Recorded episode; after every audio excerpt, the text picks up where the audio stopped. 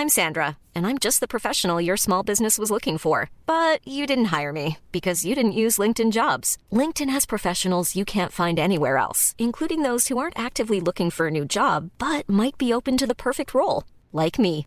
In a given month, over 70% of LinkedIn users don't visit other leading job sites. So if you're not looking on LinkedIn, you'll miss out on great candidates like Sandra. Start hiring professionals like a professional. Post your free job on linkedin.com/people slash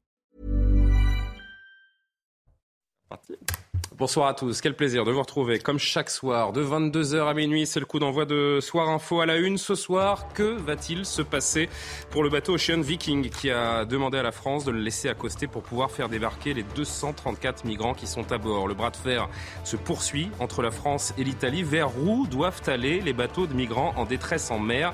C'est probablement la question brûlante du moment et certainement des années à venir. Débat à suivre. Selon une étude du ministère de l'Intérieur, les personnes venues de l'étranger représentent près de la moitié des mises en cause dans les faits de vol avec violence. Les transports en commun sont particulièrement touchés. Le préfet de police de Paris reconnaît également la part importante des étrangers dans la délinquance des grandes métropoles. Mais pour quel sursaut? On se posera la question dans Soir Info. Et puis, à suivre également un témoignage qui euh, fait froid dans le dos, celui d'un professeur de mathématiques menacé. On parle là de très graves menaces, très précises, menaces de mort, de finir comme Samuel Paty. C'est un témoignage puissant, édifiant sur le niveau de violence qui monte dans notre pays. On l'entendra également au cours de cette émission. Pour m'accompagner ce soir, comme chaque soir, Karima Brick de la rédaction de CNews. Bonsoir, cher Karima. Bonsoir, Jean-Sébastien Ferjou, qui a failli être en retard. C'est un exploit parce qu'il était là dans l'émission précédente, mais il arrive quand même au dernier moment. C'est un exploit. Directeur de la publication d'Atlantico, c'est un plaisir. Bonsoir Jean-Sébastien, bonsoir. Alexandre Devecchio, rédacteur en chef au Figaro. Bonsoir Valérie Lecable, journaliste, Bonsoir, présidente de HK Stratégie. C'est un plaisir de recevoir Gérard Leclerc, habitué de, de l'heure des pros, qui vient nous voir dans Soir Info ce soir exceptionnel. Vous dormez à cette heure-là normalement, euh, Gérard? Non, il vous regarde, Julien. Ah, vous le regardez, bien sûr Il me l'a coupé, non Évidemment. On est parti donc pour quasiment deux heures de débat, mais on ouvre comme chaque soir avec l'essentiel de l'actualité. Bonsoir Mathieu Devez. Bonsoir Julien, bonsoir à tous. Didier Deschamps a annoncé sa liste pour la Coupe du Monde de football au Qatar. En raison des blessures qui ont récemment touché de nombreux joueurs, le sélectionneur a choisi d'appeler 25 joueurs. Giroud, Mandanda et Saliba sont notamment sélectionnés. La compétition débute le 20 novembre et se termine le 18 décembre au Qatar. Et à quelques jours du début du mondial, Didier Deschamps est plutôt serein. On l'écoute. Moi, j'ai confiance en ce groupe et je suis sûr qu'il va tout faire pour euh, euh, livrer bataille. C'est compliqué, euh, je ne vais pas vous reprendre les statistiques, euh, euh, l'historique ou quoi que ce soit. C'est la plus grande compétition. Il, faudra qu'on soit à fond. Mais on va y être. Les joueurs vont tout faire. Emmanuel Macron confirme la fin de l'opération anti-djihadiste Barkhane trois mois après le retrait des forces françaises du Mali. Le président de la République était à Toulon où il a dévoilé les grands axes de la défense nationale du pays. Et selon lui, la nouvelle stratégie de la France en Afrique sera finalisée d'ici six mois. On écoute Emmanuel Macron.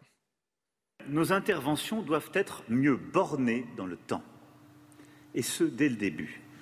Nous n'avons en effet pas vocation à rester engagés sans limite de temps dans des opérations extérieures.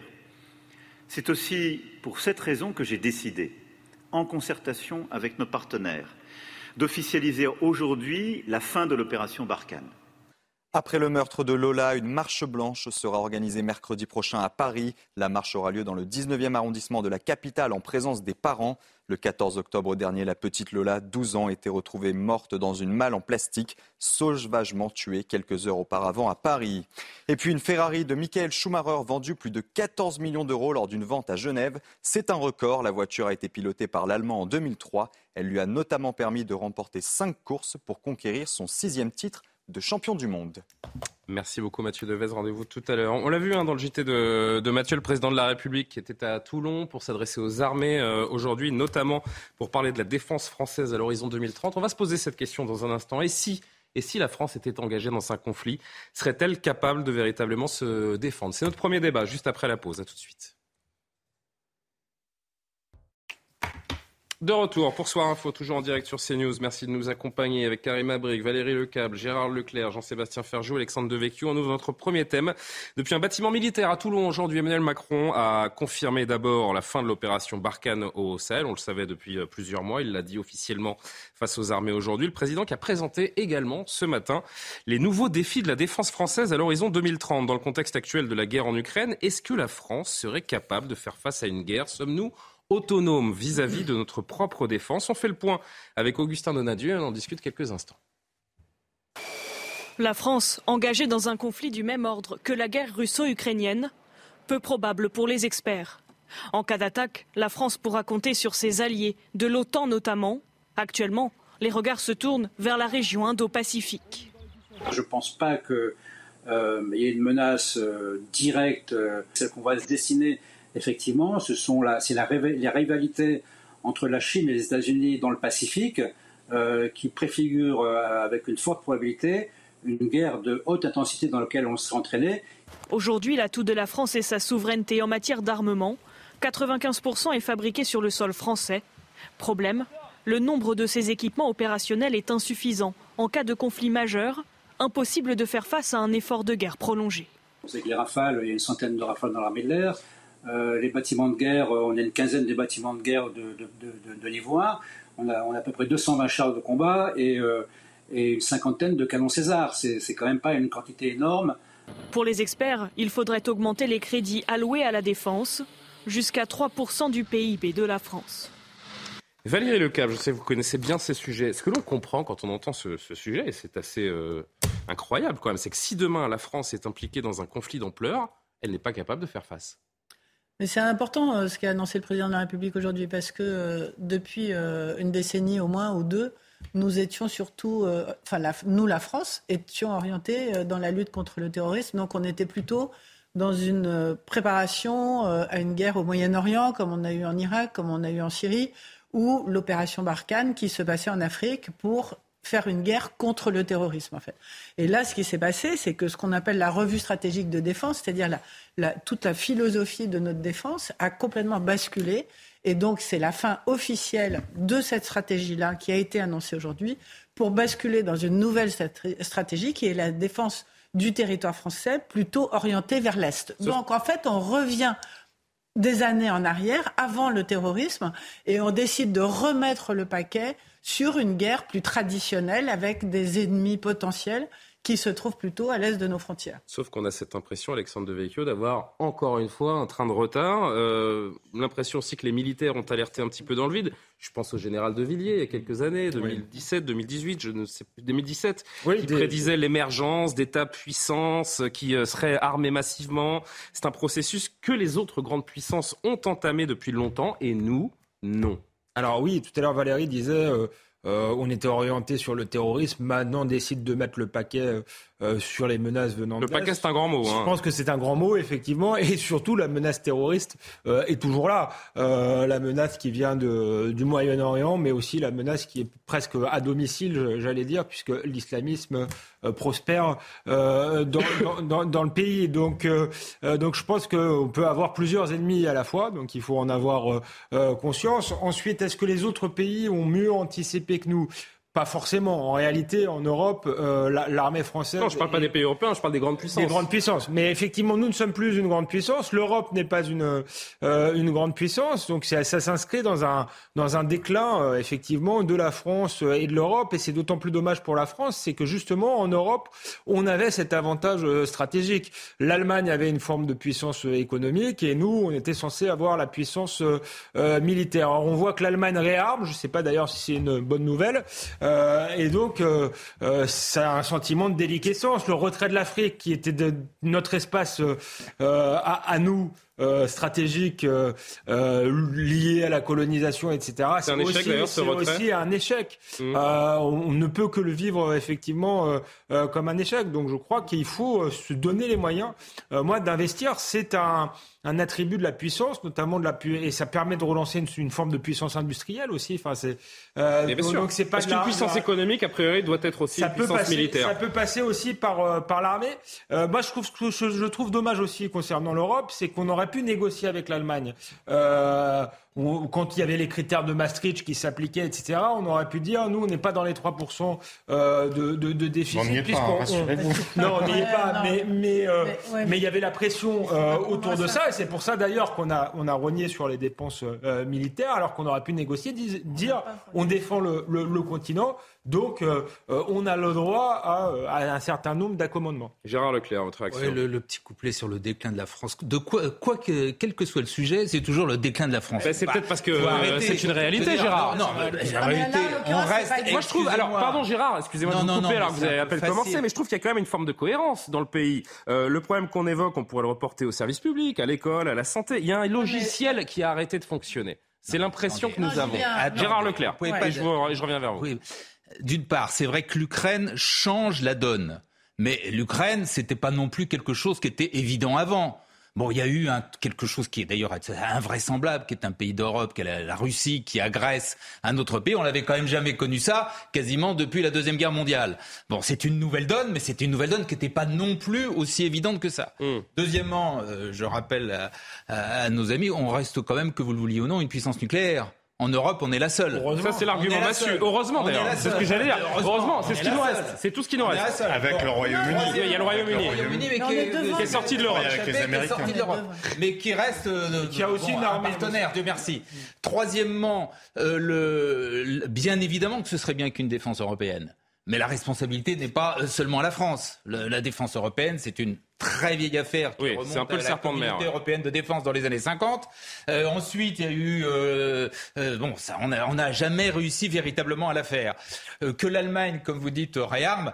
Bon, on n'est plus tout à fait en Ça vous interpelle pas de vous dire que Gérard, ça vous interpelle pas de vous dire, s'il vous plaît, moi je trouve ça très bien que l'Allemagne réarme. Ça ne vous interpelle pas de vous dire que si demain une guerre éclate et que la France est impliquée, on n'a juste pas assez de cartouches. Là où on n'avait pas assez de masques il y a, il y a trois ans. On a, excusez-moi, il y a un budget de la défense qui est quand même pas un petit budget. Mhm. Il y a eu un moment, et vous l'avez rappelé, quand Pierre de Villiers euh, s'est un peu énervé. A démissionné ensuite. ça lui a coûté son poste, mais à partir de ce moment-là, en fait, il a obtenu gain de cause, puisqu'il y a une loi de programmation militaire qui est sincèrement correcte pour un pays qui, je vous le rappelle quand même, a 3 000 milliards de dettes et 150 euh, milliards de déficit. Donc, euh, c'est évident. Les militaires, de toute façon, c'est une, donnée chez les militaires et c'est normal. Ils en demandent toujours plus, comme les médecins en demandent toujours plus, comme toutes les catégories. Euh, justement, non, parce que l'armée a beaucoup cédé. Non, mais c'est très important. Moi, je voudrais juste entendre un son très important. C'est Emmanuel Macron qui nous dit que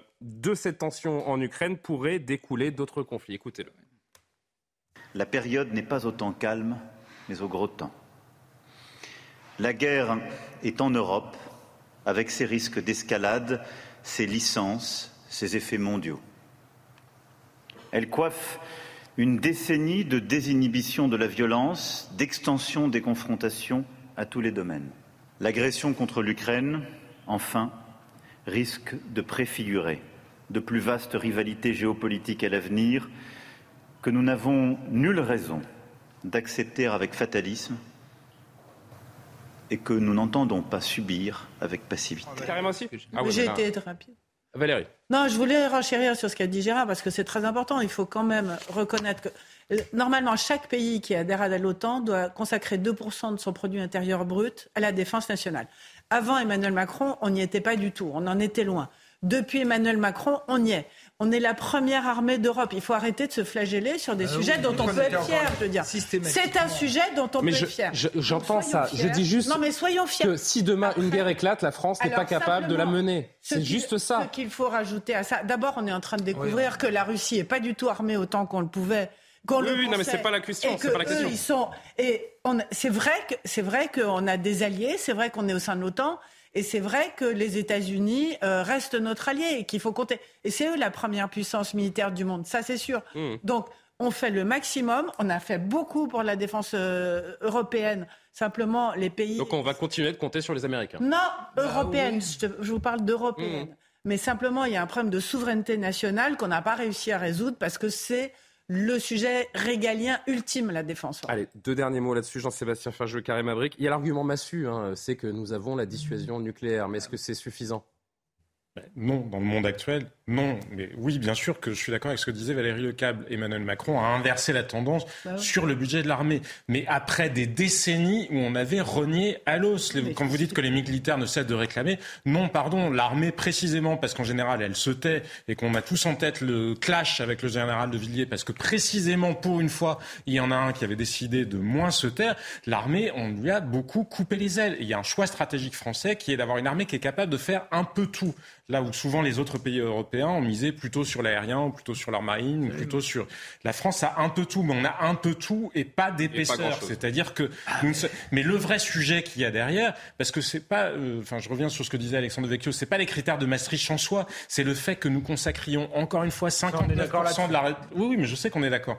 Sur de, de notre richesse nationale à la dépense publique avec une efficacité nulle. C'est ça le sujet, c'est que parce qu'il y a des gaspillages massifs en France, justement, pour l'armée comme pour euh, l'hôpital, comme pour l'éducation nationale, il n'y a pas l'argent pour faire Au moins, fonctionner la cohérence. ceux qui sont vraiment sur le front et sur tous les fronts. Karim Abric, dernier mot. C'est nous si vous avez un budget illimité pour l'armée aussi. Et puis je pense que c'est logique qu'il y ait une adaptation en fonction des conflits. Je suis désolée parce que s'il y a dix ans, on avait tout mis aussi, bon, on se dit, bon, il y aura peut-être une guerre euh, plus à l'est ou plus proche de nous.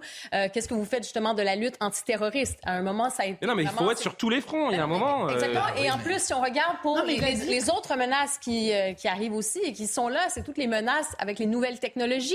C'est immense, les déstabilisations des États euh, par le biais des cyberattaques. Euh, il y a l'intelligence artificielle également. c'est le vrai sujet d'inquiétude. Mais on est très bon sur la cyberdéfense. Non. Mais on est en retard. On va se retrouver après la pause, chers amis. On va évoquer d'autres sujets. Juste après la pause, ça intéresse certainement beaucoup, des, beaucoup de gens qui nous, qui nous regardent, beaucoup de téléspectateurs. Demain, jeudi noir, dans les transports en commun, notamment en Ile-de-France. On verra les, euh, les, lignes qui sont ouvertes, celles qui sont fermées, comment s'armer de, patience ou prendre ses, précautions. Et puis un petit peu plus tard dans, l'émission, je vous en parlais tout à l'heure en, sommaire, on parlera de, ce professeur de mathématiques menacé, témoignage édifiant sur le niveau de violence qui monte dans notre pays. Extrait, et vous l'entendrez en longueur tout à l'heure. On se retrouve dans un instant. À 17h, un monsieur assez costaud arrive devant moi et me dit Qu'est-ce que vous avez contre ma fille? Je lui dis, euh, si vous continuez à me parler sur ce ton-là, moi je ne répondrai pas. Il a commencé à hausser le ton encore. Et juste avant de partir, il m'a dit, vous continuez comme ça avec ma fille et je vous décroche la tête. Il est 22h30, le retour de Soir Info juste après un nouveau rappel de l'actualité. Mathieu Devez. Face à l'épidémie de bronchiolite, le ministre de la Santé déclenche le plan d'urgence à l'hôpital. François Braun souhaite renforcer les moyens de chaque région pour soutenir les soignants. Les hospitalisations et les passages aux urgences sont à un niveau sans précédent depuis plus de dix ans. La bronchiolite est une infection respiratoire qui se caractérise par une toux et une respiration sifflante et rapide. Martine Aubry veut l'ouverture d'une salle de shoot à Lille. La maire socialiste affirme qu'elle attend la décision du gouvernement pour ouvrir une salle de consommation de drogue à moindre risque, une demande à laquelle le ministre de l'Intérieur s'était publiquement opposé l'an passé. Enfin, la Russie annonce retirer ses troupes de Kherson. Kiev ne voit pourtant aucun signe de retrait des forces russes dans cette ville du sud du pays. Kherson est la principale ville occupée par les Russes depuis le début de la guerre. Ces dernières semaines, elle est la cible d'une contre-offensive de l'armée ukrainienne. Merci Mathieu Devez. L'info euh, salle de shoot qui a beaucoup fait rire Alexandre Devecchio.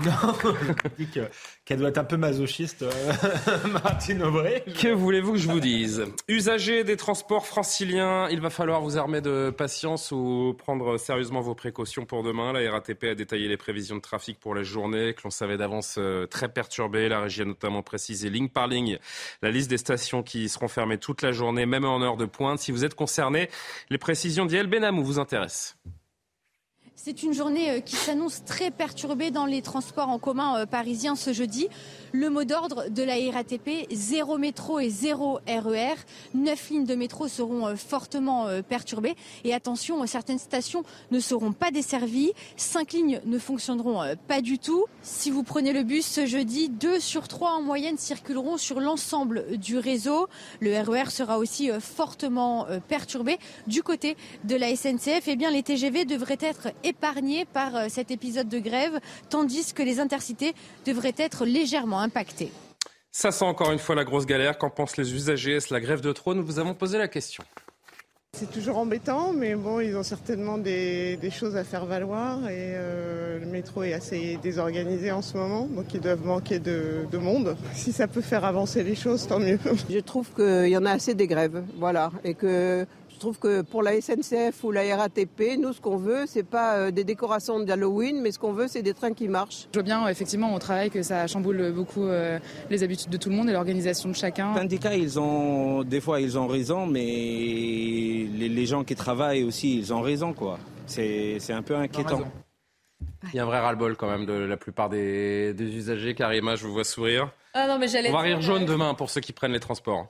Non, mais c'est récurrent. Je veux dire, c'est toujours aussi d'un point de vue étranger, on est toujours sonné à quel point ça revient, ça revient. c'est intéressant d'avoir votre regard, vous qui ben, euh, apprenez à connaître la France. Oui, c'est ça. Ben, J'étais ici il y a 20 ans, il y avait encore des, manifestations, euh, des arrêts de service, des grèves des transports, et on se dit, bon, on n'a rien trouvé de mieux.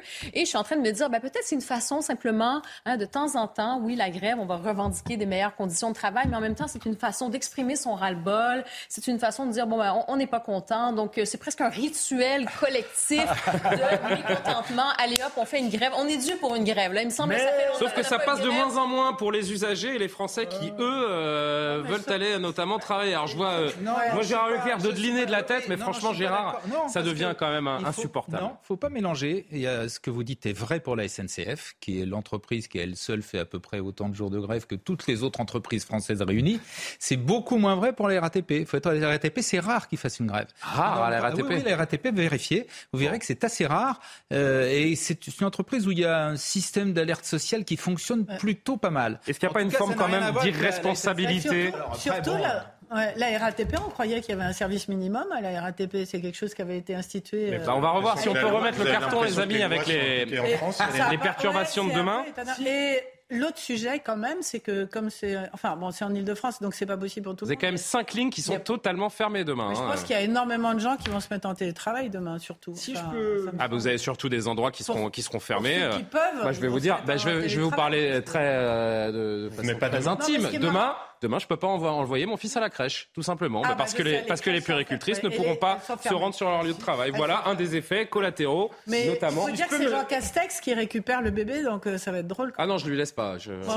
Il va rester à la maison plutôt. Non, mais c'est vrai, Valérie Lecable a absolument raison de soulever la question du service minimum, parce que c'est quand même une loi, mais on constate de la même manière qu'il y a une loi qui interdit de bloquer le périphérique ou bloquer la situation, la circulation, la circulation pardon, de manière générale, et jamais les peines qui sont risquées mhm. ne sont prononcées. Alors, on n'est pas obligé d'aller au plafond, mais enfin, on pourrait au moins prononcer des peines un peu significatives. Mais il y a un renoncement, parce que, mhm. oui, moi, je, ne conteste jamais la légitimité d'un conflit social. Ça appartient aux salariés, c'est leur responsabilité. En revanche, ils pourraient faire des grèves autrement. Par exemple, s'ils décidaient un mois de gratuité ça, ça en irait probablement autant ah, leur direction. plus sympathique. Ben, on n'a pas le droit de faire ça. Ils ont pas, le droit. Mais une grève du zèle, une grève du zèle, toujours parfaitement possible. Une grève des contrôles comme une grève des portillons. Ah, grève des contrôles, oui, mais grève de contrôle, c'est pas pour ça que c'est gratuit. Il y a très peu de contrôles. Hein. Il y en a plus qu'avant. Il y en a beaucoup plus. Il y en a quand même pas mal. Les grèves du zèle sont parfaitement possibles.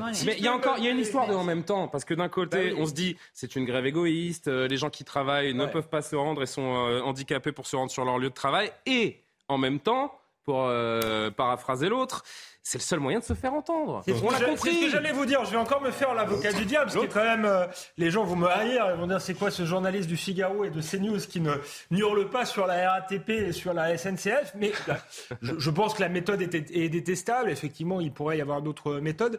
Euh, mais j'ai écouté leurs revendications et, je trouve que cette grève euh, est, hein. est, intéressante sur certains points. Il y a la question des, augmentations de, salaire. On voit aussi qu'à la RATP, ils n'arrivent plus à recruter.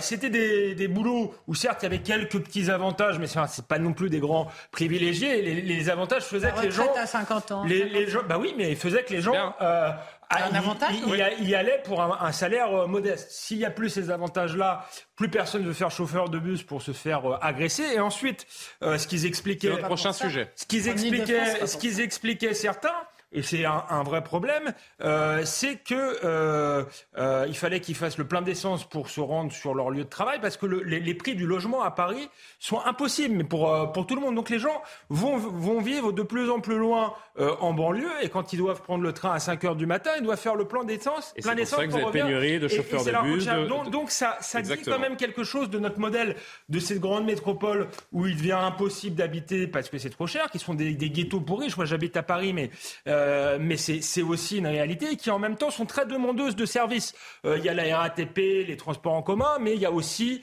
euh, la bonne pour s'occuper des enfants, le chauffeur euh, des livres, etc. Donc ces gens-là, à un moment donné, euh, il va falloir qu'ils viennent euh, à Paris quand même. S'ils peuvent pas se loger, si ils peuvent pas circuler, ils peuvent pas circuler parce que c'est ça aussi. La, la, la, exactement, j'allais venir sur les voitures électriques. Vous croyez euh, que euh, ces employés de service ah non, vont venir en, en, voiture euh, électrique? Donc, il faudrait un peu que les Parisiens sachent ce qu'ils veulent. Et ça n'est pas Ils veulent avoir des, des, gens mal payés à leur service ou euh, ils veulent être euh, écolos. Euh, je pense qu'il va falloir euh, choisir. Loin de la grève de la RATP. Non mais non, juste un mot. Juste d'un mot, moi je crois qu'Alexandre Devecq a absolument raison de soulever ce point-là parce qu'il est majeur. Il n'y a plus d'infirmières non plus quand vous habitez dans l'Oise ou quand vous habitez à Et je reviens en crèche, il n'y a plus de puéricultrices non plus. Non mais voilà. Et pourquoi Mais Julien, pourquoi Parce que. Il n'y a pas que à Paris. Non mais je parle pas que de Paris. Pourquoi Parce que les bobos des centres-villes qui, par ailleurs, font des démonstrations d'étalage de vertu à longueur de journée, parce qu'ils se préoccupent d'environnement, des machins, etc.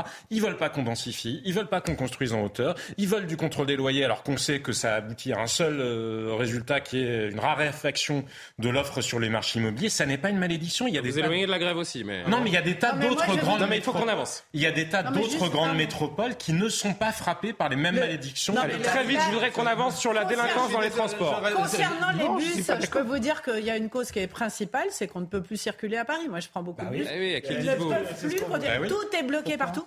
Bon, mais la rue de Rivoli, c'est impossible. Ils deviennent complètement ah, dingues, euh, les chauffeurs de bus. Mais non, il y a une seule Allez, voie. C'est terminé. Bon courage pour demain à tous ceux qui empruntent d'habitude les transports en commun euh, parisiens ou, ou franciliens. Et d'ailleurs, il y a d'autres agglomérations où ça va être compliqué euh, demain. On avance les amis, s'il vous plaît. Les transports en commun toujours, mais sur un, un tout autre sujet, les problèmes récurrents d'insécurité avec ces chiffres publiés aujourd'hui par le ministre de l'Intérieur, le ministère de l'Intérieur, pardon. Les vols et violences en 2021 en équipe de, Fr en équipe de France. Pardon pour le lapsus, c'était soir de liste. Ah oui, en Ile-de-France, avec 93% des mises en cause pour des viols sans violence et 81% pour des vols avec violence. On va peut-être le voir sur une infographie qui sont identifiés comme étrangers, souvent sur des lignes fréquentées notamment par, euh, par les touristes. Ça, c'est la citation de Laurent Nunez qu'on lira dans, dans un instant. Vous sentez-vous en sécurité dans les transports? Là encore, on a interrogé les Français.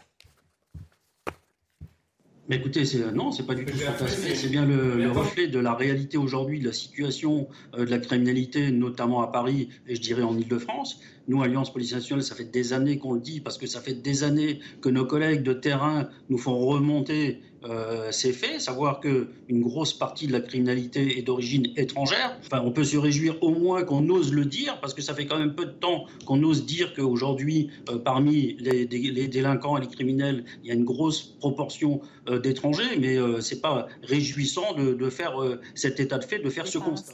Alors, c'était Yvan Assioma du syndicat Alliance Police sur cette criminalité étrangère qui confirme donc ces, ces, chiffres. On est avec Gilbert Collard pour en, pour en parler également. Bonsoir Gilbert Collard, député européen. Vous avez vu ces chiffres donc comme nous aujourd'hui. Commentaire sur, sur ces statistiques. il y a une forme de, de libération de la parole également désormais. Bah, c'est plus qu'une libération de la parole, c'est une libération des statistiques que l'on cachait. Quand vous pensez que si j'avais dit ça il y a un an, euh, à savoir qu'il y a une délinquance euh, de ressortissants étrangers, c'est l'expression administrative consacrée, tout le monde me serait tombé dessus. Peut-être même me serais-je retrouvé devant la 17e chambre correctionnelle. On ne pouvait pas le dire ce qui prouve bien qu'il y a une chape de plomb sur euh, des réalités euh, que l'on a le droit de connaître. Et, et, et je vais ajouter que ce n'est pas parce qu'on a ces chiffres qui montrent qu'il y a une délinquance très importante de ressortissants étrangers que tout étranger est un délinquant. Bien sûr. C'est important de le préciser. C'est intéressant ce que vous dites, Gilbert Collard, parce qu'on parle de plus en plus, en effet, parce que les chiffres sont à l'appui, ils sont factuels, euh, de ce lien entre certains immigrés, on, on précise, et la délinquance, ce qu'une forme, et vous avez commencé à le dire il y a un instant, ce qu'une forme de, de pensée unique a empêché pendant 40 ans. Mais bien sûr, mais c'est pire que ça. Et ça, ça existe dans plein de domaines aujourd'hui.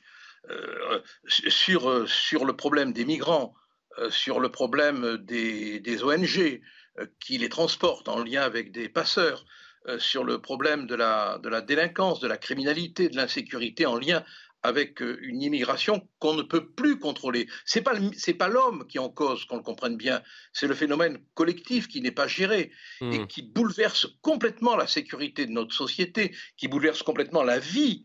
Et, et c'est le prix d'une lâcheté inouïe, mais de, tout un monde, un monde politique, un monde journalistique, un monde sociologique, un monde universitaire, qui tout simplement avait peur de se faire mal voir, avait peur de ne pas recevoir le prix Nobel de, la paix médiatique. Voilà, c'est la lâcheté, quoi. Et là, d'un coup, parce que des choses se préparent, hein, moi je suis pas naïf, hein, euh, d'un coup, on a le préfet de police qui nous dit attention, la délinquance des ressortissants étrangers existe. On a Interstat, qui est l'instrument statistique du ministère de l'Intérieur qui nous, qui nous, qui nous claironne qu'il y a une délinquance étrangère importante. On a le porte-parole d'un de, de, syndicat indépendant de police qui dit la même chose. Ça veut dire que euh, le gouvernement est en train de, de dire des vérités qu'il a cachées et, et, et auxquelles il aurait pu remédier parce qu'il prépare quelque chose qui est de l'ordre d'une récupération, croit-il, croit-il, à droite, voire hmm. à ce qu'on appelle bêtement l'extrême droite. Gilbert Collard, vous restez quelques minutes avec nous si vous voulez bien participer à la, discussion. Je reviendrai vers vous si vous voulez prendre la parole. Vous citez le préfet de police de Paris, Laurent Nunez, désormais, donc, qui s'est exprimé dans les colonnes du, du, Parisien. Je voudrais mettre en exergue trois citations. D'abord, ces chiffres. 48% des mises en cause à Paris sont des étrangers. Les vols simples, c'est 75%. Les vols avec violence, c'est 70%. Il y a une variation en fonction des secteurs. Par exemple, sur le champ de Mars, le Trocadéro, on dépasse les 80%. Nous ne faisons pas le lien. Alors c'est ça qui est intéressant parce qu'il y a euh, ce paradoxe euh, de la part de notre gouvernement. Nous ne faisons pas le lien entre étrangers, immigration et délinquance, mais il y a quand même une réalité qu'on ne peut pas nier. Exceptionnel. Nous allons aussi rendre la vie impossible à ceux qui se sont vus signifier une obligation de quitter le territoire français. D'abord Gérard Leclerc, tiens, on a entendu Gilbert Collard pendant, pendant un instant. Euh, quelle est l'analyse que vous faites? Bah, les chiffres ne sont pas tus, la preuve, c'est qu'ils sont euh, publiés. Et moi, je trouve ça bien parce qu'effectivement, il faut. Non, mais ce qu'on disait, c'est le fait que pendant 40 ans, on ne pouvait pas faire ça. Alors, je ne sais pas pour quelle raison on le faisait pas. Enfin, il y avait sans doute effectivement une gêne, la peur d'une, euh, une stigmatisation. Peut-être aussi qu'il n'y avait pas les, les, les, les, moyens statistiques. Je ne sais pas. Sincèrement, j'ai pas la réponse. Mais en tout cas, Sauf qu'en attendant, on a laissé je trouve faire. Très bien, je trouve très bien qu'on le, enfin, qu'on a laissé faire. Non, on a quand même combattu la délinquance. Mais je trouve très bien. Je pense que ça fait partie des, des choses. Il faut, même si il y a un problème, justement, pour pouvoir l'affronter, il faut au moins dire les choses. Voilà, c'est la première, euh, première des réalité. Et donc ça, euh, c'est plutôt bien. Ensuite, à partir de là, il faut voir qu'est-ce que bon. De toute façon, la, la, la lutte contre la délinquance, euh, elle, elle, réussit plus ou moins. Mais enfin, je fais l'offense à aucun gouvernement de dire qu'il ne, qu'il ne s'intéresse pas à la délinquance. Euh, peut-être que les armes sont pas les bonnes. En tout cas, il y a un certain nombre de choses concernant les étrangers euh, qu'il faut, euh, sur lesquelles il faut ajuster et changer sans doute notre politique. Il y a la question des OQTF qui, qui maintenant est évidente, c'est-à-dire bon, il n'y a pas suffisamment de, de les, les, les la loi n'est pas appliquée, pour parler très clair. C'est ce qu'on disait tout à l'heure à propos d'un autre sujet, mais c'est une grande spécialité de la France, effectivement, c'est de multiplier les lois et pour ne pas les appliquer. Donc les OQTF, il y a un vrai problème. Il y a un problème qui est totalement, qui est différent, qui est celui des mineurs isolés où là c'est assez compliqué parce que c'est des réseaux, mais il faut là aussi essayer Et que vous ne pouvez pas les expulser. On ne peut pas les expulser. Donc c'est, de toute façon, c'est pas des, des, des, des, des questions qui sont forcément simples à, à, régler. On sait très bien que les OQTF, il y a le fait que dans 50% des cas déjà, vous avez des recours. Alors là, on va essayer de limiter le nombre de recours, parce qu'on va passer de 12 à 4 euh, possibilités, mais en tout cas, ça existe quand même. Donc il y a comme ça toute une série de, de, de, de mesures qu'il faut prendre, qui n'ont effectivement sans doute pas été prises euh, euh, suffisamment euh, sérieusement avant. Euh, mais voilà. Espérons qu'il ne soit pas trop tard, surtout. Oui, Gilbert bah, Collard, vous voulez réagir dire, trop tard, Gilbert Collard, un instant, qui voulait réagir à ce que dit euh, Gérard Leclerc. On vous écoute. Oui, non, non, ce qu'il dit, bon, il dit, il, il, dit rien. Il, est gentil, mais il dit rien. Bon, bah, il dit rien si. non, mais c'est pas, c'est pas sa faute. On peut rien dire. On peut rien dire. Euh, ceux qui, depuis des années et des années. Vous parlez de Laurent Nunez ou de Gérard Leclerc, Gilbert Collard non, Je veux dire qu'il y a quelque part une espèce de, de, de, de rhétorique identique, quoi. Parce que Nunez, il, dit d'un côté qu'il y a une délinquance des étrangers, et de l'autre, il dit que c'est pas forcément lié avec la délinquance des étrangers. Donc, ça fait partie de cette langue de bois qui fait le cercueil des démocraties. Je crois que maintenant, il faut, il faut euh, un examen de conscience, quoi. Euh, et, c'est faire le procès de personne. On n'a pas eu le courage pendant des années et des années, par conformisme logique, par peur d'être mal vu, de dire la réalité. Et ceux qui la disaient, comme nous, se faisaient traiter de fachos, de réac. Et ce qui, une fois qu'on a dit ça, Gilbert Collard, ce qui nous intéresse, c'est le sursaut. Et le sursaut, bah, euh, on aimerait bien qu'il vienne et on se demande sous quelle forme. Mais le sursaut, il est dû au fait, à mon avis, que, que Macron prépare euh, une dissolution et qu'il est en train d'essayer de gagner un électorat qui ne le supporte plus parce que cet électorat ne supporte plus la sécurité, ne supporte plus la violence, ne supporte plus la délinquance liée à l'immigration, qui est une évidence. Et il sait très bien que s'il ne règle pas ce problème, il aura 15 députés à l'Assemblée nationale. Donc vous allez voir que, euh, que Jean-Marie Le Pen à côté de Macron, dans peu de temps, ça sera un muet. Hein. Ah je suis pas sûr, mais bon. Euh, oui, Valérie et, Karim Abri qui voulait réagir également. Je voulais, réagir parce que c'est vrai que vous parlez pas mal euh, du passé, Gilbert Collard. Maintenant, ce qui est important, c'est qu'est-ce qu'on va faire. Mais ce qui est intéressant, c'est de voir que ce discours, ce, discours qui est tenu aujourd'hui par nos gouvernants, chiffres à l'appui, c'était un discours qui était banni jusqu'à il y a encore. On est même condamné pour incitation à la haine raciale quand on osait le dire. Ouais. Euh, ce que je voudrais juste dire, c'est que moi, je trouve positif que ça vienne du ministère de l'Intérieur. C'est pas n'importe qui qui sort les chiffres, c'est le ministère de l'Intérieur. Donc ça montre une volonté politique de sortir ces chiffres. Pourquoi ils sortent ces chiffres? Parce qu'ils préparent le terrain à ce qu'ils veulent essayer de mettre en place. Mais qu'est-ce qui est fait réellement? Il va falloir attendre 10 ans, 10 ans de, de, de, ans 10 ans de présidence Macron pour avoir du concret? Mais il y a eu un changement depuis. À chaque fois que je viens ici, à chaque vous envoyez les effets? ici, euh, je vous dis que le deuxième quinquennat de Macron sur ce sujet-là ne sera pas comme le premier. on l'a suffisamment dénoncé par le premier. Ils sont en train de changer. Il y a déjà eu des, engagements sur la sécurité d'Emmanuel Macron ma pendant son premier quinquennat. Laurent Nunez, qui est l'ancien secrétaire d'État au terrorisme, si je ne dis pas de bêtises, est quelqu'un d'extrêmement. le patron de la task force. Et extrêmement efficace et extrêmement bon. C'est quelqu'un qui connaît le terrain. Et je crois vraiment à sa volonté de faire changer les choses. Et le dernier sujet, c'est l'ambition de Darmanin pour 2027 et il va se faire fort de porter ce sujet-là. On entend tout pour essayer d'empêcher. alors c'est Karima, c'est à Karima que je devais donner la parole dans un premier temps. il y a, quand même une volonté politique de changer les choses. Certes, mais il y a quand même un décalage entre l'urgence de la situation, ce que l'on voit au quotidien, ce que les chiffres nous disent, et les décisions qui sont prises. Je pense aux places de prison, euh, je pense euh, donc les places de prison pour lesquelles le compte n'y est toujours pas, alors qu'on en a promis 15 000 il y a déjà 5 ans. Je pense que sur les clandestins, les fameux centres de rétention administrative, c'est la, la même histoire. Les multirécidivistes, je n'en parle même pas. Karim Abrik. Mm. Oui, parce que moi, contrairement à ce qu'on dit maintenant, je pense pas qu'il y ait ce véritable sursaut. Je pense qu'on est encore dans cette ère de, de bien-pensance. Et la preuve, c'est qu'on a droit à une espèce de tcha-tcha-tcha euh, linguistique. Hein. On le voit. D'un côté, on fait le lien, mais pas vraiment de lien, mais il y a un peu de lien. On lance des chiffres comme ça pour, hein, comme si on lance un ballon pour tester un peu l'humeur du public. Est-ce qu'on peut dire simplement des faits et Des précautions oratoires qui euh, sont, euh, en effet, on veut tellement pas parce que caricaturales. Exactement. Et on veut tellement pas stigmatiser que, ben non, on n'est pas capable de s'attaquer au problème. Alors moi, je pense pas que ça date du passé. Je pense qu'on est encore en pleine dame, malheureusement. Gilbert Collard, je sais que vous voulez intervenir. Je reviens vers vous dans une seconde. Je voudrais juste qu'on entende tout le monde sur le, sur le plateau. Quand on voit Jean-Sébastien et Alexandre qu'en Ile-de-France, quasiment un fait sur deux donc est l'œuvre d'un ressortissant étranger, il faudrait peut-être une politique concrète, encore une fois, pour limiter cette émigration. Mais il faudrait surtout une politique de maintien de l'ordre tout court. À la limite, même s'il n'y avait aucun étranger euh, délinquant en France, la question se poserait.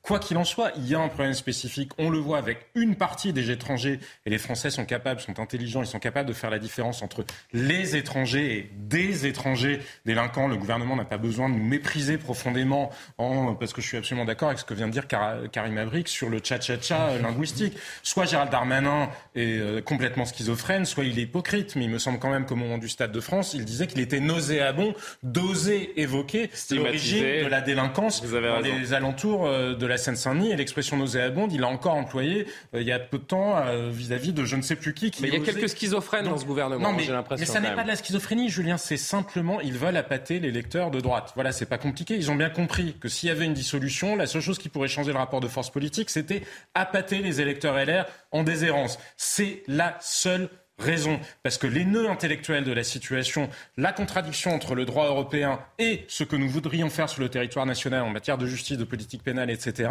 la contradiction entre justement nos engagements, le fait de vouloir être un grand pays des droits de l'homme et contrôler nos frontières, nous ne voulons pas la trancher non plus. Donc nous sommes dans l'hypocrisie absolue. Il n'y a pas de sursaut, il y a juste une volonté Alexandre Devecchio avant de retourner bah voir Gilbert Collard. Alexandre Devecchio. Non, non, euh, Jean-Sébastien Ferjou a raison et Karima aussi, mais il n'y a pas seulement du tcha-tcha-tcha linguistique Hein, ce que décrivait Jean-Sébastien. c'est la danse du soir. C'est du cha-cha-cha politique parce que euh, effectivement il y a une, il y a une cha-cha. Hein. Je sais pas pourquoi vous mettez, vous mettez trois chats. Non mais c'est pour, euh, c'est plus joli que le oui, en même vrai. temps. Oui, c'est vrai. Euh, si vous voulez, parce que effectivement, comme le dit Jean-Sébastien, si on veut vraiment prendre les choses à bras le corps politiquement, il faut trancher la contradiction, notamment les contradictions européennes. Mais c'est surtout que dans le projet de loi.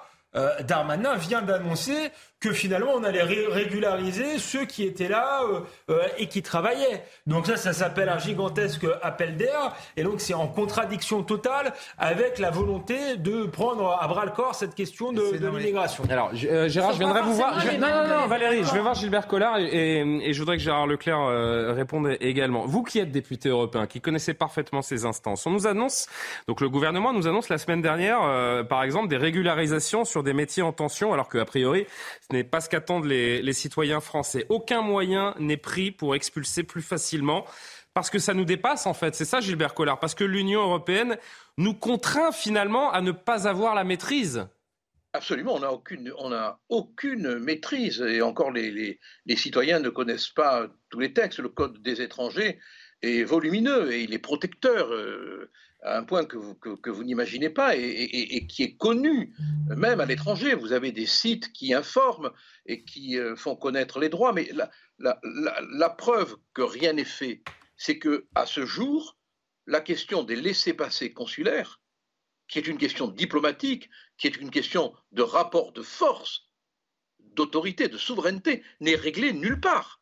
Nulle part. Donc les obligations de quitter le territoire continueront à ne pas s'appliquer. Quand vous pensez qu'il suffit qu'un individu faisant l'objet d'une OQTF refuse de monter dans l'avion pour qu'on ne puisse pas l'expulser. Elle n'est pas belle la vie? Ben, c'est, on est, En fait, euh, Gérard Leclerc. On, nous prend, on, on nous prend, on nous des blaireaux là. On nous raconte n'importe quoi. C'est, c'est un véritable euh, euh, commerce rhétorique dans lequel on est. On nous fait croire que, mais dans la réalité, on ne fait rien. Hmm. Si un individu au pied de l'avion dit mais moi je veux pas monter, je veux pas monter, eh bien il monte pas. Voilà. Gérard Leclerc, on est face à quelque chose de plus grand que nous et on ne peut pas se battre contre ça. C'est l'impression. C'est ce que je retiens de ce que dit Gilbert Collard. Je suis désolé, c'est des sujets qui ne sont pas aussi simples que ça. Et si quelqu'un avait la solution, on la connaîtrait. Excusez-moi, la sécurité et l'immigration, ce pas des sujets qui ne concernent que la France. Partout, il y a ces questions-là.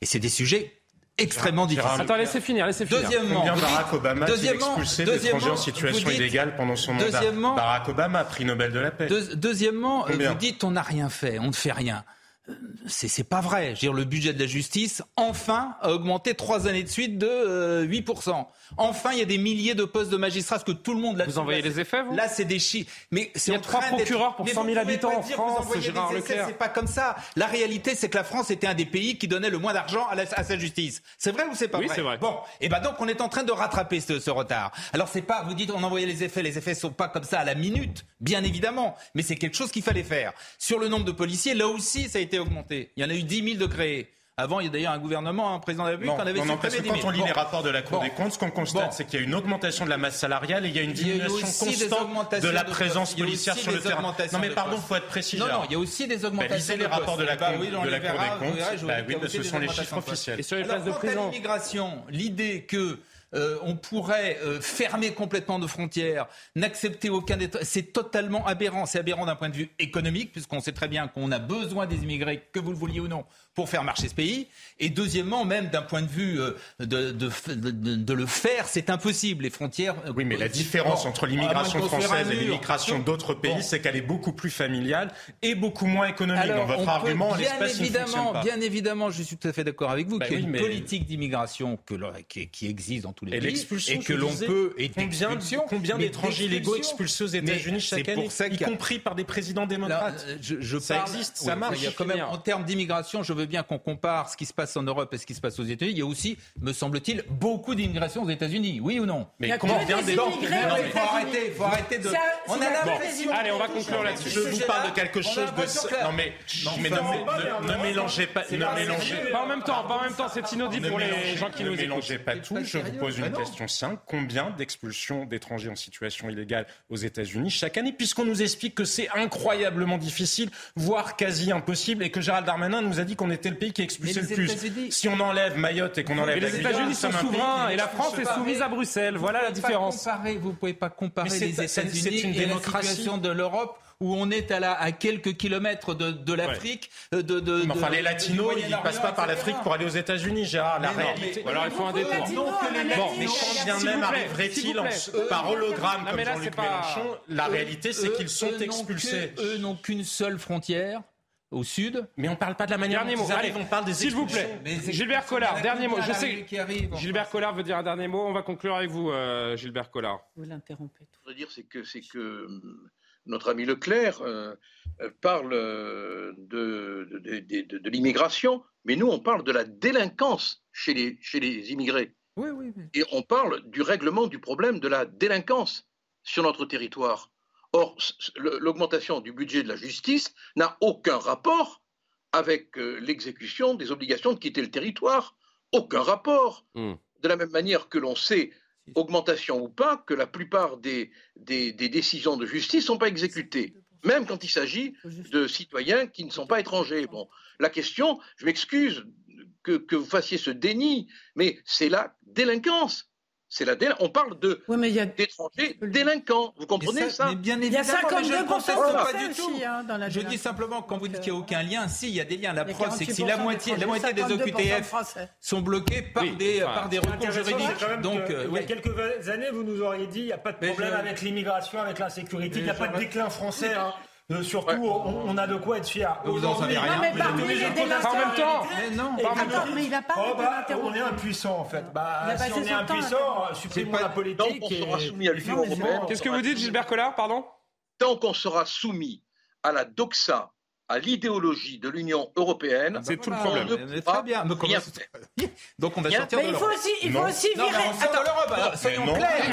Mais, mais, non. Mais Gérard, l'Europe peut être différente. C'est inaudible, s'il vous plaît. C'est inaudible. Il y a un échange entre Gérard Leclerc et Gilbert Collard. Gilbert Collard. Non mais Jean-Sébastien, aidez-moi. Jean-Sébastien, aidez-moi. Vous avez bien vu que j'essaye de rétablir un petit peu l'ordre sur ce plateau. Gilbert Collard, je vous laisse terminer votre échange avec, avec euh, Gérard Leclerc. Gilbert. Bon, il y a au moins un endroit où l'ordre règne. Oui, enfin, difficilement. allez-y, allez-y. Vous devriez être préfet. Bon, oui. je, disais à, je disais à Gérard Leclerc qu'il ne s'agit pas de quitter l'Union européenne. Euh, ça, c'est un propos de, de, de fuyard. Il s'agit de prendre l'Union européenne à bras le corps et d'y apporter les réformes qui s'impose. On est d'accord. Ouais. Not notamment en la rendant beaucoup plus démocratique. Moi, ce que je voudrais savoir, oui, ça. Je peux... oui, bah, juste attends, une question. Juste une question. Qu'est-ce qu'on fait avec les 52% de Français qui sont les délinquants alors? Eh ben justement. Quand il n'y a pas de QTF pour eux, comment on fait mais Non, mais vous, vous avez bien conscience quand même que résoudre... par rapport à la quantité d'étrangers dans le pays, le fait qu'ils représentent 48% des actes de délinquance, c'est une surreprésentation. Il y a 52% de Mais Julien, on s'en fiche le sujet et qu'il n'y a pas d'ordre public dans le pays. Non, non, en même temps, mais là vous êtes en train de me, me submerger là, les uns les autres. Non, non, faut être précis dans les chiffres. Il y a 7% d'étrangers en France qui représentent 19% des, des cas de délinquance. Voilà. C'est ça. Et 48% des dire qu'il reste 81%, ce ne sont pas des qui étrangers. Sont des Français. Bon, bon voilà, on va vous remercier Gilbert Collard d'avoir participé à cette euh, discussion. Gilbert Collard, qu'on remercie, qu'on salue et qu'on retrouvera euh, pourquoi Paris. pas dans un dans un prochain soir info. Il est 23h pile. Avant de passer à un autre sujet, Mathieu Devez, le rappel de l'actualité. Didier Deschamps a annoncé sa liste pour la Coupe du Monde de football au Qatar en raison des blessures qui ont récemment touché de nombreux joueurs. Le sélectionneur a choisi d'en appeler 25. Giroud, Mandanda et Saliba sont notamment sélectionnés. La compétition débute le 20 novembre et se termine le 18 décembre. Premier match des Bleus le mardi 22 novembre contre l'Australie. En rugby, cette fois-ci, le parquet national financier ouvre une enquête sur la gestion du comité d'organisation du mondial 2023. L'enquête est ouverte pour des chefs de favoritisme, trafic d'influence et corruption. La justice va notamment enquêter sur de possibles dérapages financiers lorsque Claude Hatcher dirigeait le comité d'organisation de la prochaine Coupe du Monde en France. Et puis la nouvelle stratégie de la France en Afrique sera finalisée d'ici six mois. Une annonce d'Emmanuel Macron à Toulon où il a dévoilé les grands axes de la défense nationale du pays.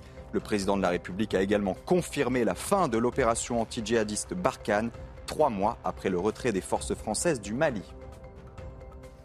La tension monte entre la France et l'Italie. Les deux pays sont en désaccord autour de la question des migrants. Rome a autorisé trois bateaux à accoster, mais on a envoyé un quatrième, l'Océan Viking, vers la France. Une situation inacceptable pour les autorités françaises. Le résumé de la situation avec Maëva Lamy.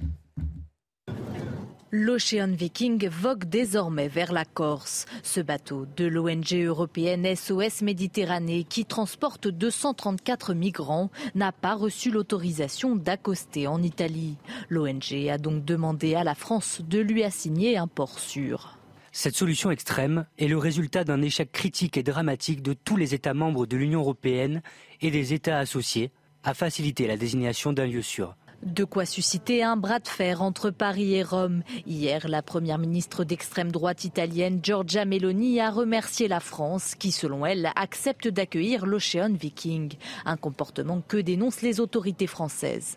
Ce bateau est actuellement dans les eaux territoriales italiennes. Il y a des règles européennes extrêmement claires et qui ont été d'ailleurs acceptées par les Italiens, qui sont de fait le premier bénéficiaire d'un mécanisme de solidarité financier européen. Ce bateau, il a vocation à être accueilli en Italie. Trois navires ont eux obtenu l'autorisation d'accoster dans les ports italiens, le Humanity One, le Rise Above et le Geo Barents. Rome n'a toutefois permis qu'à une partie des migrants de descendre à quai, aux grandes dames des organisations humanitaires. Sauf que euh, Jean-Sébastien Ferjou, l'Italie ne peut pas être le premier port d'accueil de tous les bateaux qui arrivent en Méditerranée. Est-ce qu'il n'y a pas une forme de logique d'en appeler à la France peut-être aussi?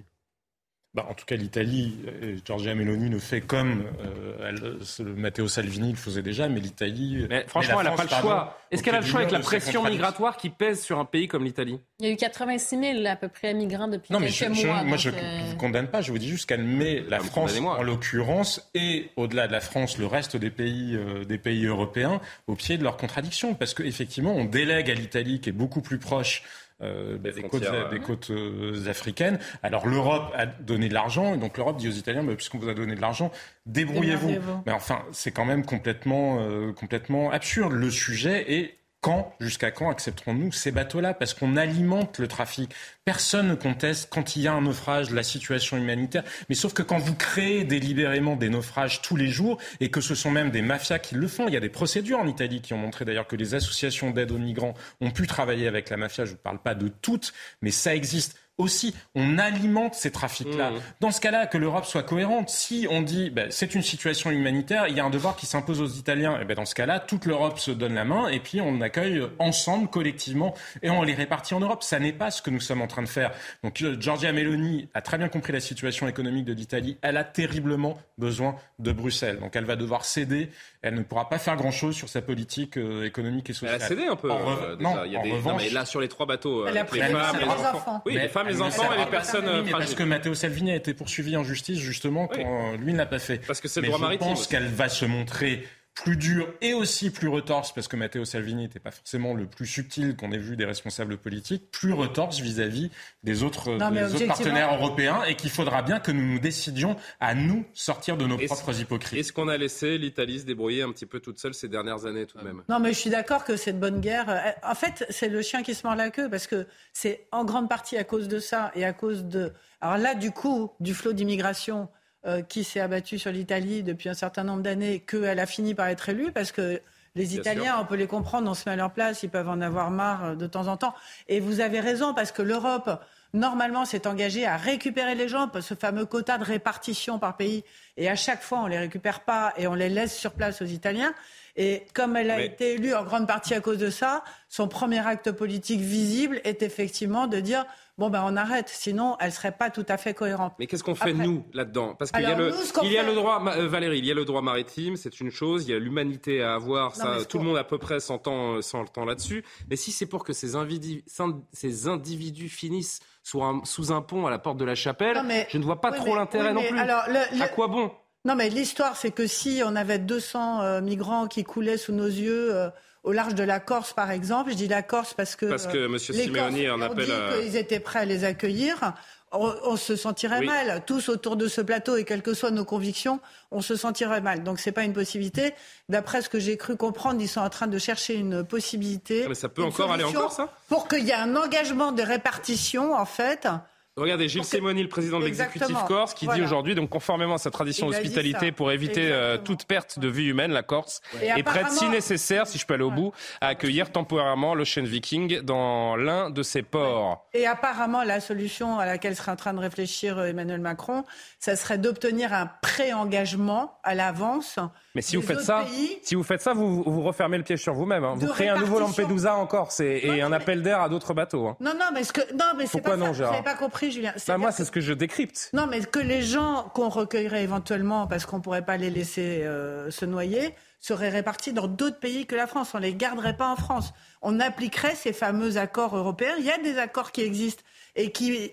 Enfin, c'est ce qui. C'est ce Oui, oui, ouais, déjà, de- très simple. le droit de la mer. Je dis pas que c'est la ce qu'ils vont la plus faire, mais c'est là où on ramène les bateaux. Voilà. C'est ça.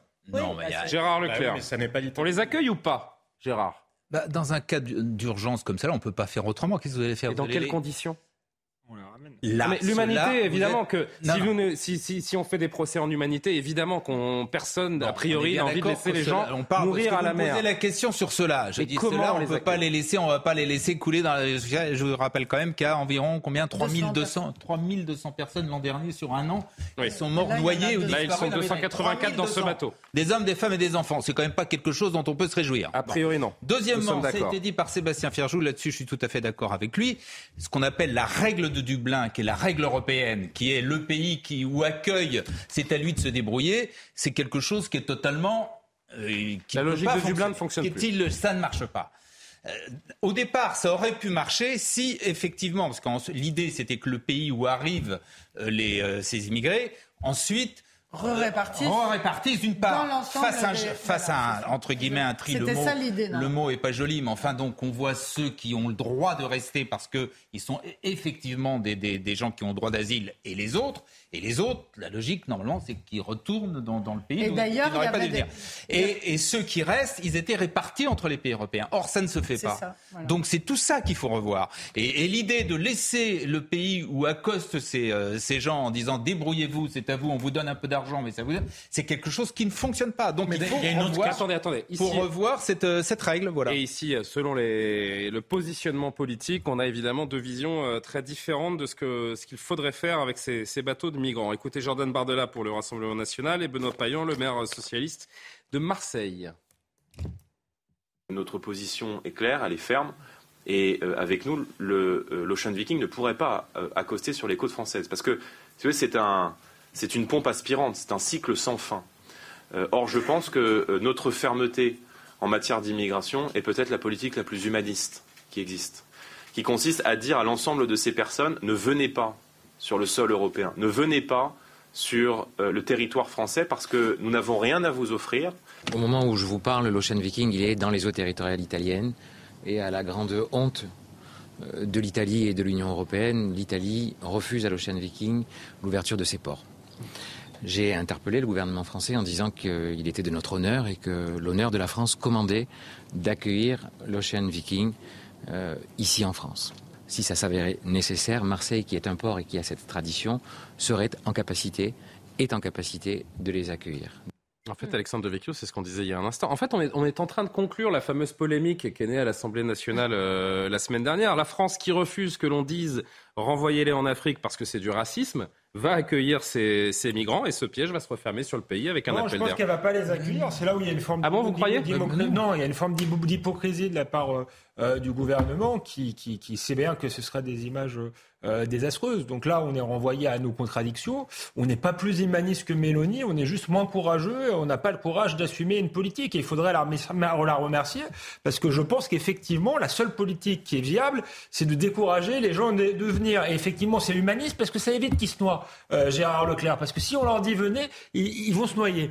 Donc ils vont se noyer ou ils vont être sur des tentes sur le périph'. Donc personne n'y gagne. Donc il faut être absolument ferme euh, là-dessus euh, et, et, les renvoyer. Euh, et les renvoyer effectivement d'où ils viennent dans leur pays. Mais non, vous pouvez pas faire ça. Excusez-moi, le droit d'asile, à moins que vous décidiez que le droit d'asile n'existe plus, le droit d'asile existe. Donc au départ, vous encore faut-il être en danger dans le pays d'où vous venez, départ, Gérard Leclerc. C'est pour ça qu'il faut faire, il faut regarder au cas par cas et ah, voir ce qu'on fait de chacun. Non, mais, mais vous, ne pouvez pas dire comme ça les renvoyer tous.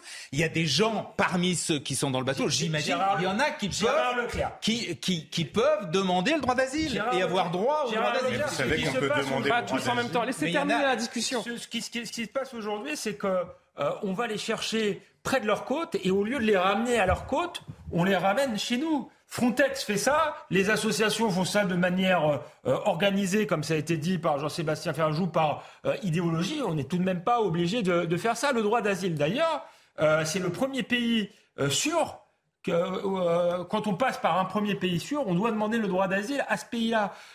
Donc y a, y a, on n'est pas forcé de, de, de, de l'appliquer dans ces cas-là. Mais il faut vraiment les dissuader euh, de venir. Et après, effectivement, examiner en amont pour ceux qui font les démarches dans les règles. Sauf que les choses bah sont oui. faites un peu à l'envers. Euh, ouais. euh, dernier mot là-dessus, on va avancer. Quand ils arrivent, on avance, étape, on avance. On n'a plus le choix, effectivement. À cette étape, on n'a plus le choix. Il faut aller euh, soigner. Là, on est au pied du mur, donc Exactement. forcément, on ne va pas les laisser Exactement. mourir. Bah, voilà. Cela dit, quand on, si on retourne un peu en arrière, hein, on revient 2015, la grande crise migratoire. On a vu ce qui s'est passé. Bon, l'Allemagne qui a accueilli, etc. Et maintenant, quelques années plus tard, il y a eu cette accalmie pendant la crise Covid. Et maintenant, ça revient. Je regardais juste le nombre de personnes qui ont demandé l'asile, que ce soit, par exemple, en France, on était à plus de 120 000, je pense, les chiffres. Euh, les derniers mois, je vous parlais de l'Italie, on est à, peu près à 86 000 au cours des derniers mois. Donc là, il faut retourner à la table à dessin, c'est-à-dire qu'il faut retourner avec l'Union européenne, il faut s'asseour. C'est même un problème, je dirais, qui dépasse l'Union européenne. Je vous dirais même que euh, on pourrait impliquer l'Amérique du Nord, l'Afrique. Donc, on n'a plus le choix. C'est à un stade maintenant où est-ce que les, les, pays, si je regarde la France, sur la capacité d'accueil, comme on l'a vu, les gens dorment maintenant dans des tentes. Donc, est-ce que c'est ça, accueillir ben dignement les gens? Il y a, il y a quelque bien, chose comme qui disait Alexandre, c'est personne n'est gagnant. mais il faut envoyer le signal clair que la première étape, quand vous accueillez, effectivement, il y a la question du droit d'asile, bah, mais oui. ensuite, il y a effectivement une possibilité euh, de retour pour certaines ah, personnes qui n'ont pas d'affaires. C'est exactement ce que je disais tout à mmh. l'heure. C'est exactement, il faut au mais, cas par cas.